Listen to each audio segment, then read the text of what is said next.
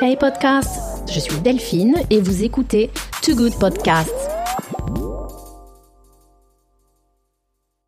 Bienvenue sur Too Good Media, le premier conscious media B2B sur la transformation des industries créatives au service des marques dans les secteurs fashion, design et art.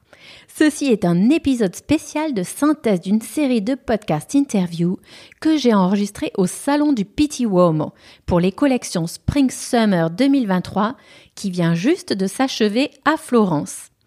Au micro, je forme un binôme avec Ludovic Alblanc, fondateur du studio créatif Paris Alpine Studio, ex-directeur artistique de marque ayant travaillé pour Hermès, Yves Saint Laurent, Carven et qui vous apporte son expertise menswear et le point de vue de son studio créatif. Et pour ma part, Delphine, fondatrice du média et consultante en stratégie, organisation et communication de marque sur les sujets de transformation. Donc Too Good Media décrypte pour vous dans ce podcast les tendances, innovations et bonnes pratiques du secteur en partant à la rencontre des CEO de marque présents dans les plus grands salons professionnels du secteur. Trois grands axes d'information pour vous servir. Une vision macro et internationale, la vision créative des collections et des tendances, et les bonnes pratiques et les analyses précises pour les professionnels des industries créatives sur les grands enjeux de transformation digitale, sociétale et environnementale. Pourquoi est-ce que nous avons choisi le salon de Pitti Uomo un, parce que c'est le plus grand salon international de la mode masculine et aussi parce qu'il ouvre le bal des autres salons et Fashion Weeks de Londres, Milan et Paris. Et puis aussi parce que le Pitti Uomo, c'est un poumon de la real fashion, avec un très bon équilibre entre le côté business, professionnel et les tendances de style. Pour ce Pitti Uomo numéro 102, nous avons décrypté sept enjeux majeurs pour les marques. Le cross-industry mindset, la transformation sociétale, les comportements sociaux, conso, les tendances d'un point de vue du style, classic menswear, lifestyle, contamination de style, la sustainability, la différenciation de marque par l'usage, la fonction du produit, la question du futur des salons entre digital, salon physique, et le septième et dernier thème, la qualité et la durabilité. Voilà, je laisse tout de suite la place à ma discussion avec Ludovic Alban, sous la forme, vous le verrez, d'une discussion très easy, un mode vraiment small talks pour échanger nos points de vue et convictions avec Ludovic. Salut Ludovic. Bonjour Delphine. Je suis super contente de te retrouver pour ce débrief euh, du Piti Uomo. Donc ça devient notre, notre rendez-vous euh, euh, biannuel.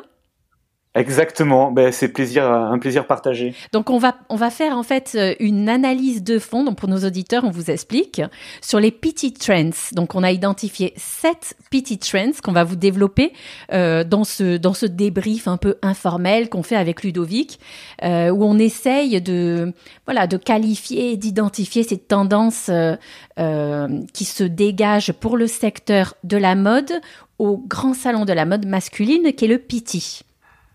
C'est un joli programme. exact. Et je pense que c'est d'autant plus intéressant pour nos auditeurs parce que euh, post-PT, il y a très peu d'articles au final qui sortent sur le web. Il y a très peu d'articles, il y a très peu de, de décryptage. C'est euh, très visuel, des photos, euh, des looks. Et, et c'est vrai que ça, c'est intéressant le programme que tu proposes pour, pour aller dans le détail et imaginer, imaginer le futur, quoi. Voilà, et puis aussi en, essayer de dégager une tendance macro pour l'industrie, puisque on sait ce que représente euh, le PT, euh, donc qui est vraiment le salon de référence pour l'appareil menswear euh, dans le monde. Euh, par contre, d'essayer de, de, d'analyser ce que représente le PT par rapport aux tendances du secteur.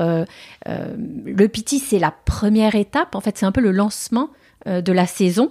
Donc on voit des premières tendances qui se dégagent et c'est toujours assez intéressant.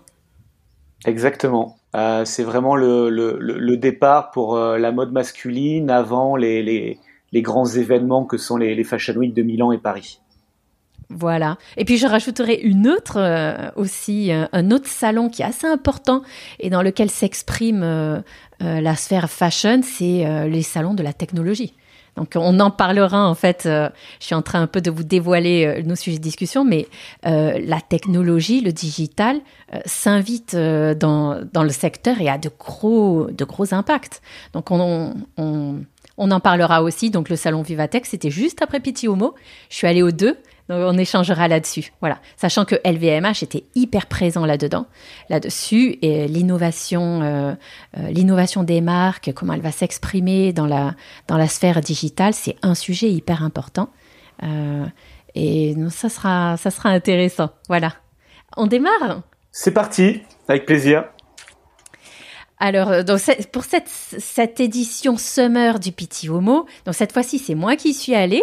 Donc, euh, moi, je suis euh, podcasteur. donc, j'ai créé un média, Too Good Media, qui est le conscious media sur la transformation des industries digitales. Donc, je vous donnerai mon, mon point de vue un peu cross-industrie. Et Ludovic, euh, en revanche, il a un point de vue euh, style, design, euh, comme directeur artistique. Voilà, donc c'est la confrontation des deux que je trouve hyper intéressante pour ce, pour ce débrief. alors, première tendance, le cross-industry mindset. Donc ça, c'est quelque chose qui est, qui est pour moi hyper nouveau donc euh, je voulais le mettre en premier parce que j'ai réalisé plusieurs podcasts avec des CEO de marques et euh, je me suis rendu compte euh, à quel point bah, le fait que les marques passent d'un salon à l'autre, donc par exemple les marques que j'ai vues arriver du salon Edel et le salon du design, et ça s'exprime véritablement en fait dans le DNA des marques ce, cross-industry mindset. Donc c'est-à-dire quel parallèle on peut faire entre le monde du design, le monde de la mode, euh, comment on est innovant en fait dans cette industrie fashion euh, en ayant une proposition euh, qui soit comment dire qui construise avec d'autres industries. Donc ça peut être euh, une proposition euh, lifestyle avec euh, donc une déclinaison produit dans le monde du home design par exemple, ou alors ça peut être des, des contaminations entre le design contemporain et la mode, ou même l'art, par exemple, je prends l'exemple d'Alpha Tauri qui me parle le plus sur ce sujet-là. Donc Alpha Tauri euh, a présenté une, une car euh, juste avant euh, ce Uomo et, et, clairement dans leur stratégie, quel est le sens en fait aujourd'hui de lancer une nouvelle, une énième marque de mode? Donc la question qui se pose typiquement, c'est comment rester, comment être innovant, apporter une proposition, un purpose euh, pour le client qui n'existe pas déjà au sein du secteur fashion, et puis de regarder en dehors de ce secteur fashion, qu'est-ce qui se passe dans l'industrie pour réaliser par exemple des partnerships avec, euh, pour porter des innovations technologiques. Donc Alpha Tauri par exemple, euh, que j'ai interviewé sur ce Petit Homo, a présenté une innovation, la Hit Capsule, euh, qui, est, qui, est, qui est élaborée avec des partenaires euh, euh, d'industrie technologique. Donc, ils apportent de la technologie, des innovations technologiques dans les usages en lançant leur marque de mode. Donc, ça, c'est un, c'est un sujet, en fait, le cross-industry mindset qui me semble important en fait pour euh, là où les marques de mode essayent de s'exprimer par l'innovation, qui est un peu leur obsession, non? En tant que créatif, c'est euh, hyper intéressant de d'aller voir d'autres domaines euh, autour de l'objet que sont le meuble, la décoration.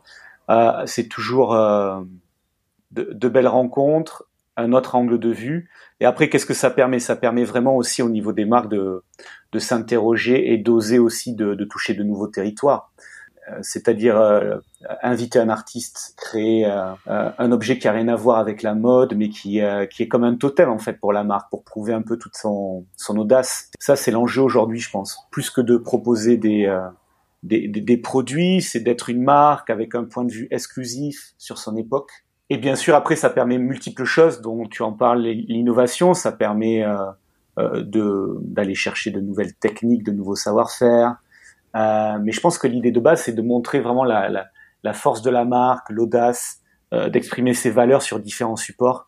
Je pense que c'est aussi un parallèle avec avec le digital aujourd'hui, c'est euh, d'alimenter, de proposer un feed au digital euh, permanent sous, sous différentes facettes. Et ces rencontres de cross-industry mindset sont aujourd'hui le, le, le centre pour une marque de montrer son, pouvoir, son potentiel, son intelligence, quoi.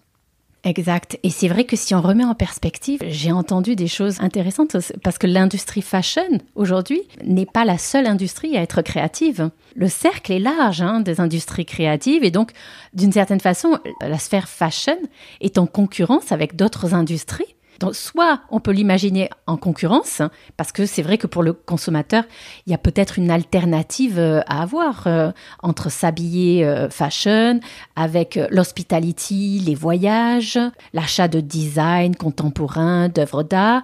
Donc disons que c'est soit une alternative pour le pour le consommateur ou alors c'est intéressant de d'avoir des propositions qui soient cross-sectoriel euh, entre marques de mode et euh, ces autres industries créatives. Totalement. Ce cross-industrie, il est, il est pertinent aussi d'en toucher différents moments de vie. Aujourd'hui, je pense que c'est ça l'idée d'une marque de mode, c'est de, de, de, proposer dans le lifestyle de chacun différents objets, produits qui nous accompagnent et je pense que tout, se cross. En fait, on peut imaginer que dans une époque où on est en train de se digitaliser et aller vers une notion de plus en plus immatérielle, il y a le monde des objets qui se sont interconnectés pour créer de nouvelles solutions à des moments de vie. Et, maintenant, il faut rajouter aussi en plus le digital qui est euh, une nouvelle perspective, qui est un nouveau territoire qui vient s'associer dans, notre euh, lifestyle euh, quotidien, quoi.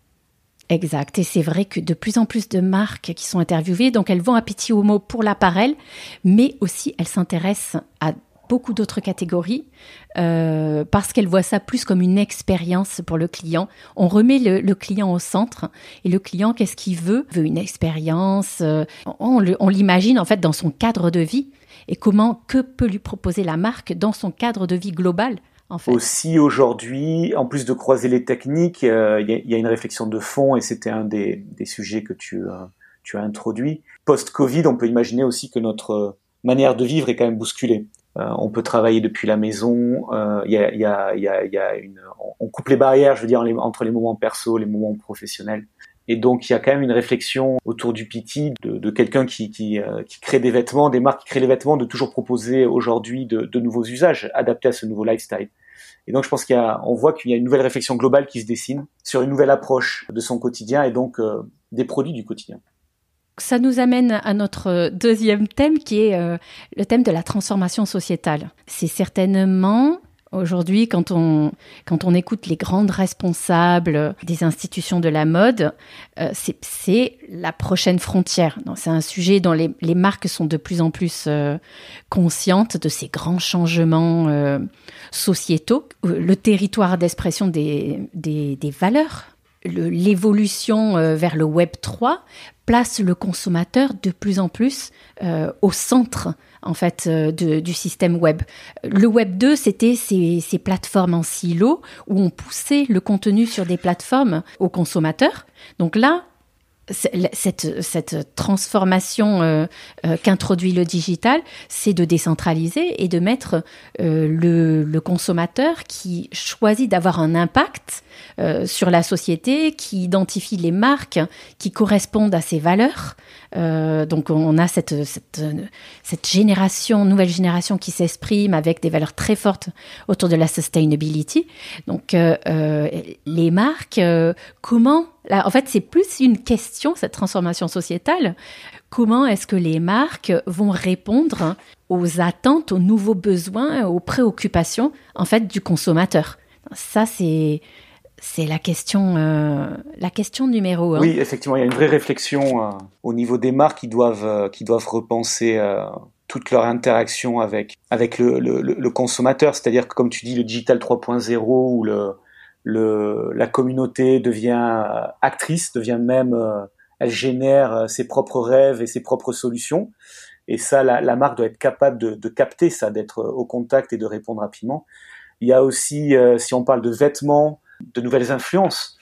qui sont la locomotion dans le quotidien des, personnes. On voit l'émergence très très forte du vélo dans, dans toutes les grandes villes du monde. Euh, quand on est à saturation de voitures, etc. Donc on peut imaginer aussi qu'il faut introduire plus de notions de confort dans le vêtement de tous les jours, euh, tout en gardant des, des codes euh, d'élégance. Euh, et aussi de façon sur l'environnement, on voit les vagues de chaleur. On peut imaginer donc qu'il y a une nouvelle interaction avec son client, la marque avec son client sur capter mieux ses désirs, mieux les comprendre, le mettre au centre du jeu et, répondre avec en bougeant les lignes sur euh, sur les habitudes quoi, euh, en proposant encore plus de d'ergonomie euh, physique aussi à à, à, ses, ses, envies. Ouais, exact. Donc aujourd'hui, c'est vrai qu'on est plus dans le même au niveau des marques, hein, le discours des marques, dans le discours des valeurs, on est un peu dans le conceptuel. Donc, comment est-ce qu'on va passer concrètement dans l'usage, dans le produit? On voit que voilà, les marques, ont, euh, elles ont compris ça, et donc on a les doers. Euh, sur ces sur ces sujets de la transformation sociétale. Donc, je citerai par exemple euh, l'invitation de EcoAlf à ce, ce petit homo. Donc EcoAlf, je rappelle pour ceux qui qui connaissent pas, c'est la marque espagnole numéro un sur la sustainability, certifiée Bicorp, la première marque espagnole certifiée Bicorp, et Bicorp étant, voilà, c'est la, certification numéro un dans le monde des marques commerciales qui s'engagent pour leur impact euh, sur, euh, sur le monde, sur la planète, sur l'humain. Voilà, le fait qu'EcoAlf soit propulsé un peu comme emblème, fer de lance de ce Pity. Ils ont, euh, ils habillaient bah, tous les tous les membres en fait de l'organisation Pity étaient habillés avec le t-shirt des Pity Girls and Boys comme on les appelle et avec le logo There is no planet B. Donc c'est clair que la transformation sociétale, elle est en œuvre aussi au Pity le fait que EcoAlf soit, soit propulsé comme partenaire, cette visibilité euh, du, slogan euh, There is no planet B qui est très fort, qui marque les esprits, c'est vraiment cette transformation sociétale qui s'invite dans, euh, dans le PT. Dans les futurs salons, je pense qu'on verra de plus en plus de propositions concrètes des marques en termes de produits pour répondre à cette attente des consommateurs. Là, tu veux dire qu'en fait, le EcoAl, c'est un peu euh, l'exemple, l'éclaireur actuellement de ce qui va se passer dans le futur, c'est-à-dire euh, pas simplement une marque qui vient euh, mettre dans un salon sa proposition d'offre ou sa proposition de collection, mais qui est plus à l'écoute en, temps réel, en fait. oui, c'est ça. Ce sont avec la communauté, avec le marché. Exact. Donc les marques, c'est clair que euh, elles se contentent pas simplement de, sortir des nouveaux produits pour répondre aux attentes du marché, mais ils sont acteurs de la transformation, comme EcoAlf au, au travers de sa fondation a une action pour nettoyer les océans.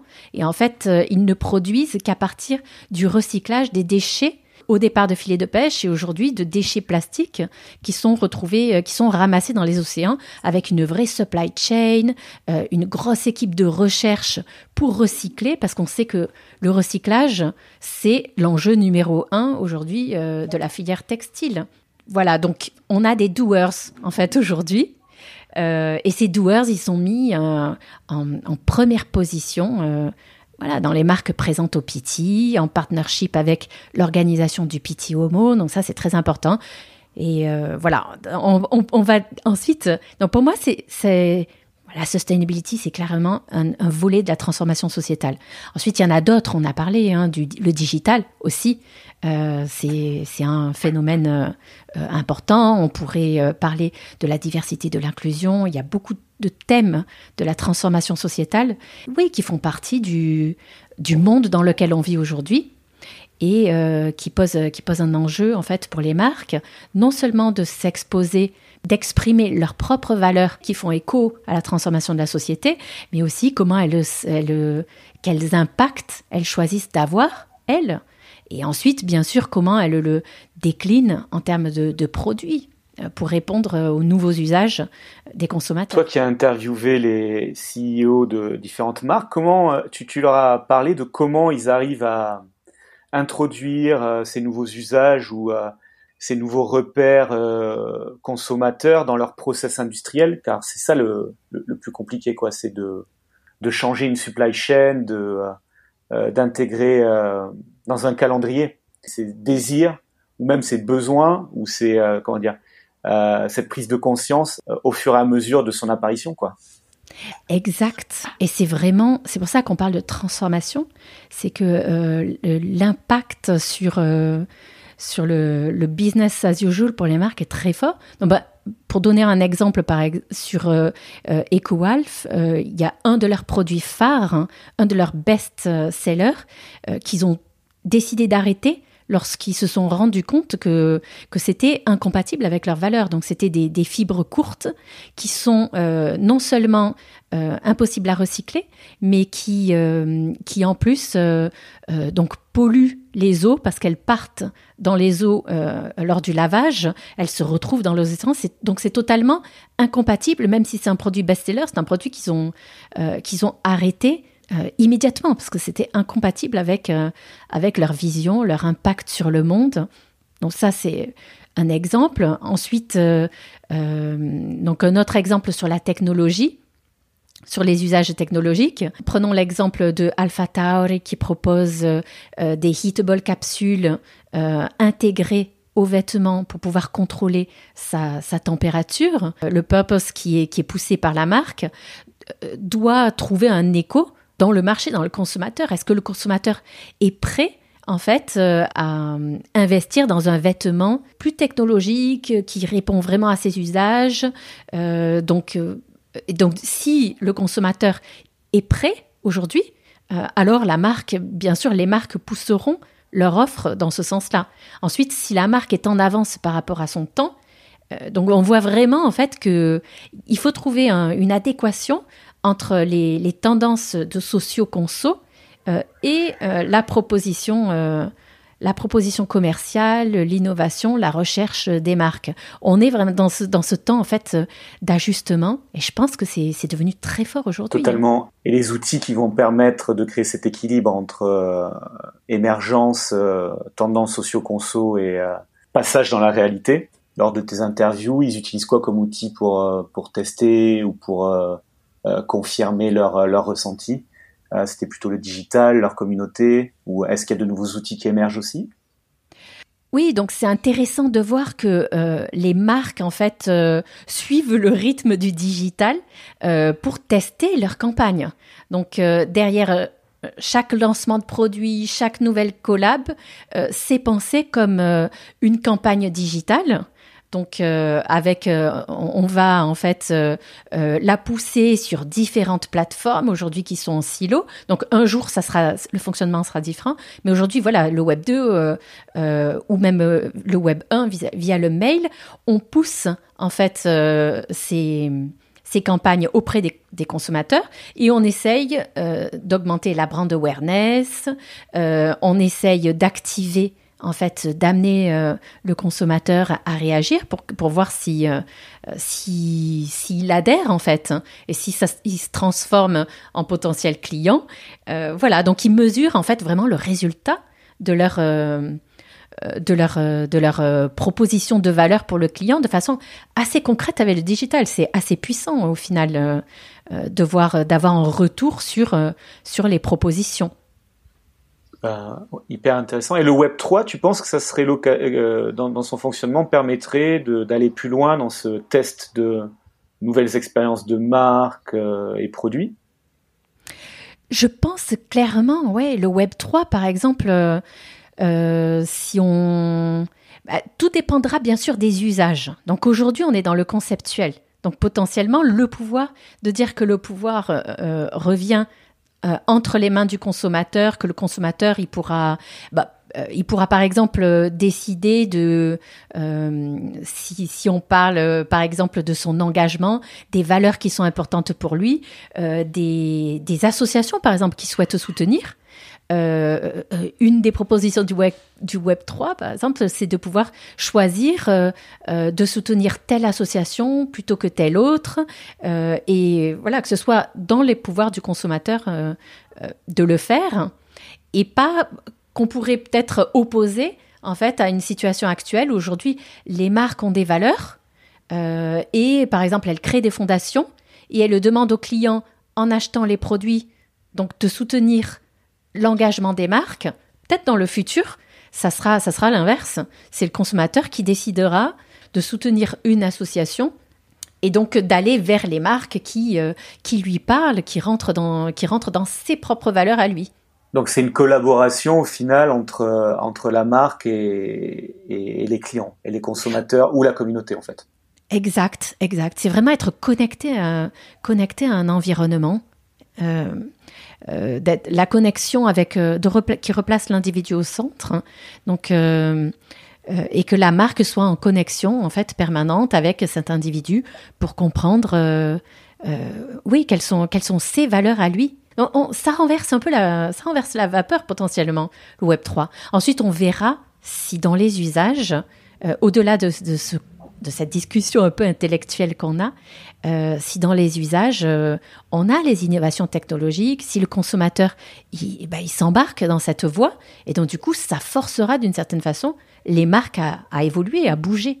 Aujourd'hui, on voit qu'avec le Covid, euh, bah, les lignes ont bougé très vite, hein, et les marques ont dû s'adapter. Et là, le premier groupe qui est fer de lance là-dedans, c'est LVMH, ça c'est clair. Voilà, donc à suivre, à suivre cette transformation sociétale, comment elle, s'exprime. Euh. Troisième thème, qui, là on revient en fait plus dans un thème qui, des classiques du PT, ce sont les styles. Voilà. Donc quelles sont les grandes tendances de style qui s'expriment à ce PT euh, Je crois que tu as décelé donc deux grandes tendances, c'est ça? Oui, alors donc ça va être intéressant justement d'en discuter parce que les marques se posent, se reposent chaque fois la question euh, de euh, dans quelle dans quelle euh, appellation en fait, elles, rentrent par rapport à leurs propositions et puis aussi elles évoluent hein, en fonction justement des attentes des consommateurs. Donc moi j'en ai, identifié deux qui s'expriment à ce petit homo. La première c'est quelque chose entre le lifestyle, l'outdoor et ce qu'on peut appeler le fashion d'une certaine façon. Et la deuxième grande catégorie c'est le classic menswear euh, que l'on peut appeler, que certaines marques classiques qui vont vers le, le lifestyle appelleront un peu activewear. Moi, j'ai identifié euh, euh, ces, ces, deux grandes catégories. Qu'est-ce que, est-ce que, est-ce que ça te parle? Eh bien, oui, ça me parle totalement. Aujourd'hui, je pense qu'on peut se dire depuis, de façon très récente, que la garde-robe de l'homme est est vraiment euh, composé comme cela, c'est-à-dire une part de pièces intemporelles, euh, modernes et intemporelles, pour tous les jours, transversales, et à la fois de de gagner de plus en plus avec une nouvelle proposition, de nouveaux vêtements avec plus de confort, qui permettent, voilà, d'avoir une élégance, mais à la fois une facilité de vivre pour différentes occasions, euh, je pense qu'aujourd'hui, on vit de plus en plus de manière euh, euh, nomade, en mouvement, et avec beaucoup moins de, de, de, barrières entre les différents moments de vie. Donc, on cherche comme ça des, des, des vêtements transversaux qui intègrent qui intègrent de la de la de la technique, de la fonction. Et ça, c'est c'est une tendance hyper importante, quoi. Je pense aujourd'hui sur sur sur le prêt-à-porter homme. C'est intéressant de voir comme ça s'exprime au Piti, parce que oui, Pity, c'est vraiment le pulse de l'industrie. Alors on a ce pavillon central euh, où on a les, grandes marques italiennes, euh, euh donc euh, les Cucinelli, les Tombolini, qui donc c'est ces grandes marques issues de les grands pôles en fait industriels italiens qui ont été leaders bah, qui sont toujours, euh, euh, qui font partie des, leaders mondiaux, euh, le made in Italy, la qualité des, tissus, donc ils sont toujours hyper forts. et c'est clair que ils cherchent, ils cherchent eux aussi à s'adapter en fait aux nouveaux comportements des consommateurs. Donc chacun en fait bouge un peu ses lignes et va vers vers vers les usages. Hein. Oui, il y a, y a une vraie hybridation, quoi. Et euh, tout en gardant à la fois des, euh, des styles, des écoles, de manière de fabriquer très marquées. Si on prend le pavillon central, ça restera toujours une origine tailleur avec des vêtements plus structurés, des notes d'élégance traditionnelle très marquées. Et après, ce qui est intéressant aussi, c'est de sortir du pavillon central et d'aller voir les, les autres espaces et, de trouver plus de modernité, plus d'audace, plus de, contemporanité, quoi. Exact. Donc euh, ensuite, euh, euh, oui, il faut voir que le Pity, il évolue un peu dans le temps. les grandes marques de luxe, par exemple, n'y sont pas toujours représentées comme exposants. Donc, par contre, je pense que d'un point de vue networking, il y a notamment un, dîner en fait euh, qui précède le, début de la foire, euh, où là, je pense, euh, on retrouve toutes les grandes maisons de mode du menswear, voilà, d'un point de vue networking au sein de l'industrie. Ensuite, dans les pavillons en tant qu'exposants, on trouve, peut-être des marques. Euh, toujours bien sûr euh, euh, luxury, menswear, premium, mais qui n'ont pas de structure internationale dans les pays. Donc elles utilisent la foire pour exposer et pour montrer leur collection. Peut-être que les grands noms en fait d'LVMH et de, de Kering n'ont pas besoin de, de montrer leur collection à Pitti. Ensuite, c'est quelque chose vraiment qui peut évoluer parce qu'on a vu qu'avant Covid, euh, Pity, c'était quand même, euh, ça dépassait en fait euh, la foire des exposants. Il y avait des, fashion shows phénoménaux. Par exemple, Karine Reutfeld avait choisi Pity Homo pour pour faire défiler les top modèles iconiques qu'elle avait fait revenir pour un défilé avec une sélection des plus grands designers de l'histoire. voilà, donc Pity, c'est, euh, ça pourrait redevenir euh, the place to be euh, dans l'industrie fashion de façon générale, pas simplement sur, le, sur le plan de l'appareil menswear. Donc on attend de voir si Pity revient à ses grandes heures de gloire pré-Covid. Oui, et je crois fort que, qu'il y ait toujours un, une appétence pour le luxe, pour observer et faire des, allers-retours avec le Pity. Ça reste toujours Pity euh, un rendez-vous euh, d'une signature créative, mais aussi réaliste par rapport à la manière euh, dont s'habillent les, les, hommes aujourd'hui. Et c'est ça qui est, qui est intéressant, cet équilibre-là, quoi. Alors, passons à notre quatrième thème sur la, sur la sustainability. donc, comme on en a un peu dévoilé une partie, on est sur une vraie transformation sociétale. Bah, les industriels de la mode euh, l'ont bien compris depuis quelques années, euh, mais c'est pas si c'est pas si euh, ancien en fait cette prise de conscience de l'industrie. Donc toi, tu travailles avec les marques de mode. Qu'est-ce que on en est où d'après toi? Est-ce qu'on en est encore dans la prise de conscience ou est-ce qu'on en est déjà On, l'a intégré dans la production, dans les propositions de, de, de tissus donc, euh, il y a maintenant toujours la déclinaison sustainable. Euh, tu, tu, as l'impression qu'on en est à quel stade, toi? Aujourd'hui, il y a de plus en plus de, solutions sur la table euh, sur l'éco-responsabilité. Il y a effectivement, on va dire d'abord, beaucoup plus de, possibilités avec les matières, comment elles sont tissées, fabriquées. Donc ça, c'est vraiment émergent de façon générale, il est évident que toutes les marques cherchent à tendre vers euh, un produit euh, de plus en plus éco-responsable. Mais euh, le cercle vertueux de l'éco-responsabilité, c'est plus que uniquement les fabricants avec qui on, va travailler, c'est aussi la société en interne, tout ce qu'elle met en œuvre pour faire des choix, impacter le moins possible. Dernièrement, j'ai même entendu des recherches sur la coupe des, des, patronages, la coupe des vêtements avant fabrication, d'être au minimum de déchets possible. Donc voilà, ça va très loin, ça peut aller très loin.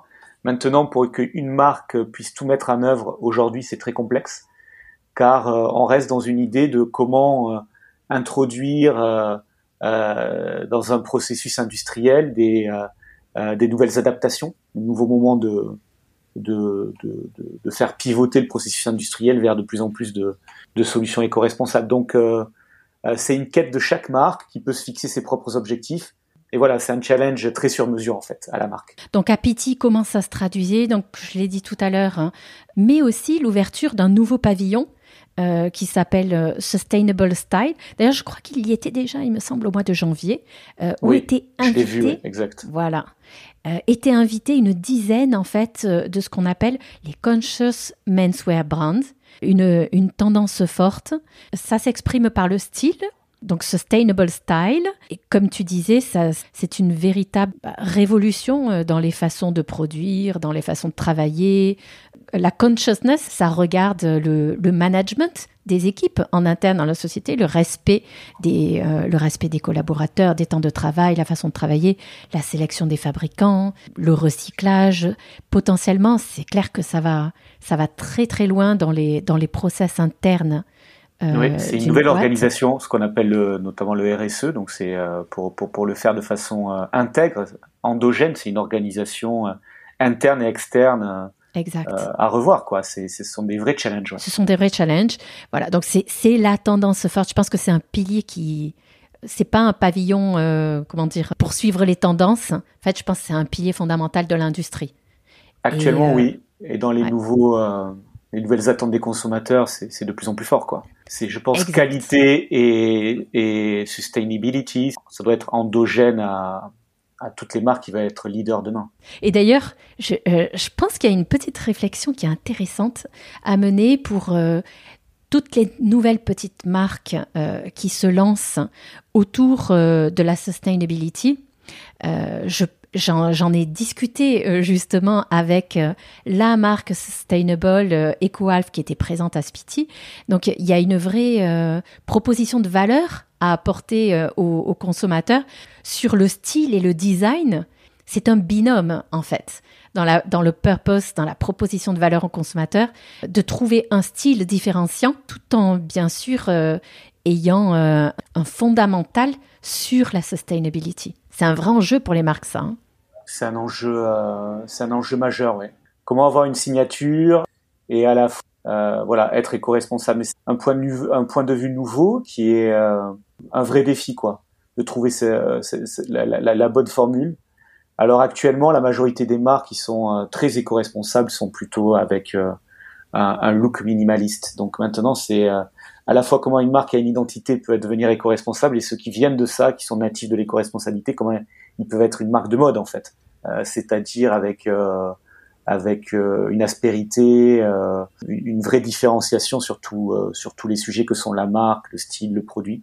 Et voilà, donc là on peut dire que au Piti, au travers de ces tendances émergentes, tu, tu, tu, mets le doigt sur quels sont les, les enjeux pour les marques à venir. Quoi. Alors, si l'on passe au thème suivant, la question de la, différenciation. Donc, on, a, on en parlait aussi sur la sustainability. Donc, être une marque sustainable, euh, aujourd'hui, c'est, peut-être pas suffisant euh, pour se différencier par rapport aux autres marques qui existent, qui peuvent revendiquer un niveau plus ou moins avancé de sustainabilité. Euh, donc, la différenciation, quelle définition tu, tu en donnerais, toi? La différenciation, c'est d'avoir euh, une philosophie euh, unique. Voilà, c'est vraiment euh, une philosophie unique, un point de vue unique sur, si on parle du piti, sur le, le, le, le, vêtement masculin, et comment on le retranscrit. C'est comment on le retranscrit dans, tout, dans tous les éléments qui composent un vêtement. Donc ça, c'est le niveau absolu, et ça doit être une signature, quoi, de d'avoir un niveau de reconnaissance immédiat et et exclusif. Et clairement, on voit par rapport aux marques qui sont présentes à Pity et aux nouvelles marques qui arrivent, il y a ce souci de la différenciation parce qu'aujourd'hui, l'offre qui existe en matière de, de fashion brands, est-ce qu'on a besoin d'un nouveau vêtement? Est-ce qu'on a besoin d'une nouvelle marque fashion? Quand on voit l'offre qui est déjà existante. Le consommateur, évidemment, il se fait cette réflexion, mais là où moi je suis surprise, c'est que je l'entends même dans la bouche des CEO. Et ça, c'est assez extraordinaire comme prise de conscience hein, de, la différenciation qui est nécessaire pour exister. Sinon, ça n'a pas de sens. Totalement, il y a une vraie prise de conscience des CEO. Il y a une nouvelle génération de CEO aussi euh, actuellement euh, qui pilotent des marques euh, émergentes, qui ont envie de bousculer le jeu et qui, qui, ont, qui ont une prise de conscience totale de la différenciation avec du positionnement aux produits en magasin. donc ça, c'est la nouvelle force. On va vivre de moins en moins dans dans des tendances à suivre, mais plutôt dans euh, chaque marque euh, crée son identité exclusive, crée son sillon et propose une expérience complètement unique, quoi. Et on en est là aujourd'hui, c'est ça qui est intéressant. C'est pour ça que des fois c'est compliqué aujourd'hui de de voir une fashion week et d'en tirer un fil rouge, mais on se voit qu'il y a chacun raconte son histoire dans un territoire donné avec un purpose, un why euh, très précis. C'est aujourd'hui la manière d'être euh, d'être pertinent. Et, d'ailleurs, c'est pour ça que Pitiwomo euh, est un des salons les plus intéressants au monde. C'est parce qu'il y a une différenciation assez forte entre les marques qui sont qui sont proposées et les acheteurs. C'est ce qu'ils recherchent, la différenciation.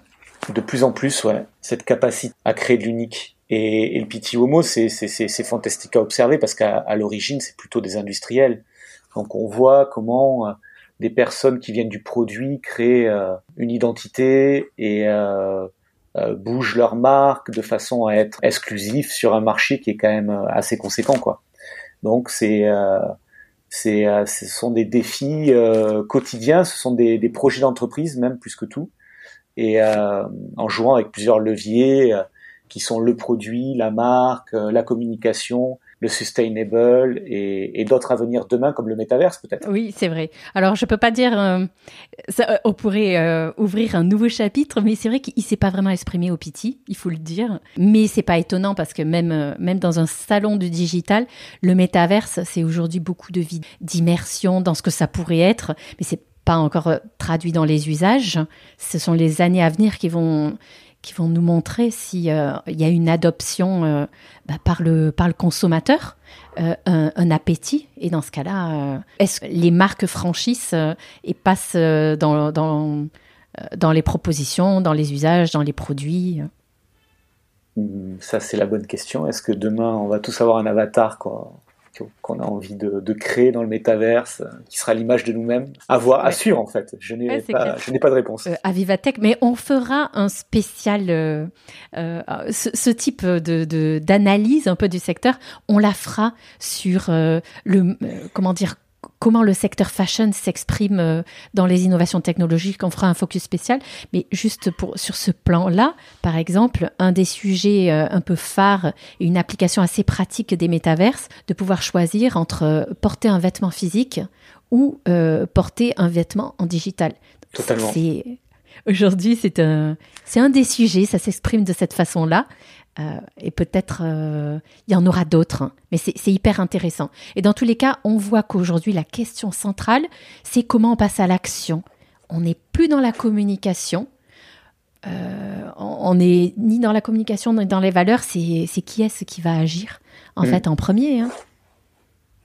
Exactement. qui c'est qui va oser, quoi. Ouais. utiliser l'outil le rendre euh, efficace pour la marque. Euh, ouais, et ça c'est un enjeu majeur et c'est limite aussi, car voilà, on s'est rendu compte aussi que si on parle sur le plan sociétal, que Instagram, etc., avait pas toujours une influence positive sur des plus jeunes générations. Donc, comment on peut périmétrer ça et que ça soit une expérience positive Oui, clairement. Ouais, je pense que une des approches justement de la consciousness, euh, et la prise de conscience des marques, c'est de, de pousser des propositions qui ont un impact positif sur l'humain et sur la planète. Donc c'est clair, la réflexion de l'impact que l'on a dans tout ce que l'on fait, qu'on soit marque, qu'on soit euh, euh, plateforme technologique, va être essentielle. À notre prochain thème. Donc là, on était vraiment dans le digital, les métaverses. Mais moi, il y a une tendance forte que je voudrais souligner, ces discussions que j'ai encore avec les CEO qui sont présents euh, au Petit Homo, c'est le plaisir de se retrouver en physique. Et que ça, euh, clairement, c'est, ça reste le souhait numéro un, préserver l'humain, le plaisir de se retrouver. Il y avait une grande joie à ce Petit Homo de se voir en physique, de rencontrer pour les marques, de rencontrer les bailleurs, mais aussi de voir les visiteurs, de se voir euh, de pouvoir networker aussi entre eux, les grands dirigeants, de se rencontrer. Ah, ça reste, euh, c'est peut-être, peut-être dans le futur, ce sera le seul salon menswear où on viendra pour se voir en physique. Peut-être. Le Petit Homo est, propice pour ça, surtout la, la session d'été pour euh, partager, quoi, échanger physiquement. Puis il y a cette notion de, de s'habiller pour aller au Piti. Voilà, c'est un peu un rite qui est euh, une ode à, l'élégance masculine. Donc, euh, je pense que le PT restera pendant longtemps une valeur physique. Oui, oui, oui, exactement. On peut s'interroger sur le futur des salons, mais je pense que le PT est un peu préservé par plein d'aspects. Et il pourrait même prendre de l'ampleur justement auprès des grandes marques euh, euh, de luxe pour être euh, un événement central au même titre que d'autres Fashion Week, hein, en fait. Pour le menswear, peut-être. Totalement. Une chasse gardée menswear. voilà. Et puis je voulais conclure sur une tendance qui distingue aussi le PT d'autres salons, c'est la qualité. Je pense que c'est la première exigence. La qualité, pour moi, c'est vraiment fondamental dans le prêt-à-porter homme, dans le menswear. C'est vraiment la colonne vertébrale. Euh, qualité égale durabilité. Donc, on pourrait être vraiment dans l'air du temps, dans cette recherche de d'achat raisonné, d'être raisonnable. Et, euh, et, et, vraiment, c'est le, le, cœur du jeu du Piti, quoi. C'est euh, euh, la qualité, une origine qui est de, de, fabricants de très grande exigence qui créent leur marque. Donc ça, c'est vraiment euh, la valeur centrale et qui revient très fort dans le prêt-à-porter masculin. La qualité des matières, la qualité de la fabrication, une grande exigence sur ce, sur ce point. C'est vrai. Est-ce que c'est parce que le consommateur masculin euh, est plus exigeant? Je pense que est Est-ce qu'il est plus porté sur l'usage? Je ne sais pas. Plus sur l'usage et euh, la qualité des matières, toucher les matières, etc. C'est, euh, je pense que c'est le déclencheur d'achat chez l'homme. le toucher, la sensation, voilà quoi. Ouais, je pense que c'est c'est primordial. C'est vrai que on retrouve, euh, par exemple, dans le classique menswear, on a un, niveau de qualité qui est stratosphérique par rapport à, la proposition qu'on peut avoir euh, pour, euh, pour, pour les femmes qui est plus sur l'esthétique. L'homme est attaché, je pense, aux histoires et attaché aussi à un storytelling autour de la provenance des matières. On va dire la technique et la technologie, c'est hyper important, je pense, dans l'imaginaire masculin, dans, dans, le processus de consommation. La qualité va, va très très loin en fait euh, dans le menswear.